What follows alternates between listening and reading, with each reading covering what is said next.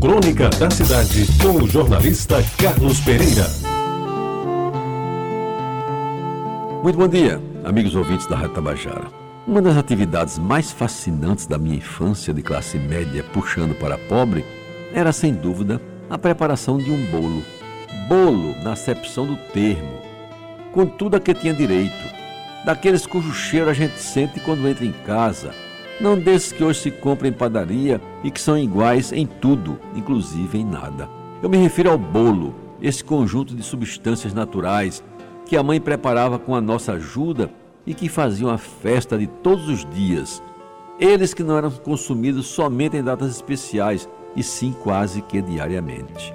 A preparação do bolo exigia alguns cuidados prévios, como por exemplo a definição de quem iria cuidar de raspar o coco, onde já se viu bolo sem leite de coco, e de quem iria bater os ovos, tarefas que normalmente cabiam às meninas, mas que eventualmente os machos também poderiam executar, dependendo da hora e da disponibilidade de cada um. Os ingredientes são de todos conhecidos: farinha de trigo legítima sem adição da horrível maisena, clara de ovos bem batidas naquele batedor manual, formado por um cabo de madeira ao qual se ligavam aros de diferentes diâmetros, qual molas helicoidais, quem não se lembra dele? Uma colher das grandes da legítima manteiga turvo, gemas dos mesmos ovos descendo languidamente uma a uma, bem amarelinhas, saídas da casca do ovo ainda quente trazido do quintal, e uma pitada de bom tamanho do famoso fermento royal. Sem falar, evidentemente, no açúcar, na pitada de sal e na xícara de leite, de coco ou de vaca, de acordo com o freguês. Aí era mexer com a colher de pau, para cima e para baixo, dentro da bacia de ágata, até o conjunto oferecer cor e substância. Uma cor entre amarelo e branco, puxando para a tonalidade havana e uma consistência de dar inveja numa massa que dava vontade de comer crua todinha. O braço ficava doendo de tanto mexer, mas depois vinham as recompensas. Quem mexia mais ganhava o direito de ficar com o restinho da bacia, ou seja, o que restava da massa depois que a mistura ia para a forma. Aquela conhecida forma de bolo, redonda com um pitoco no centro, exatamente para deixar o buraco no meio do bolo depois de assado.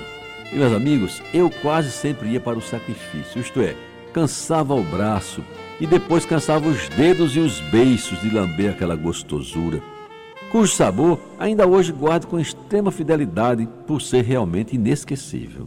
Pois bem, depois de meia hora no forno de barro movido a lenha, devidamente acompanhado pelo palito que espetava a massa depois de 20 minutos e deixando sair pela casa dentro aquele cheiro característico de coisa gostosa, estava pronto o bolo. O mais gostoso bolo do bairro.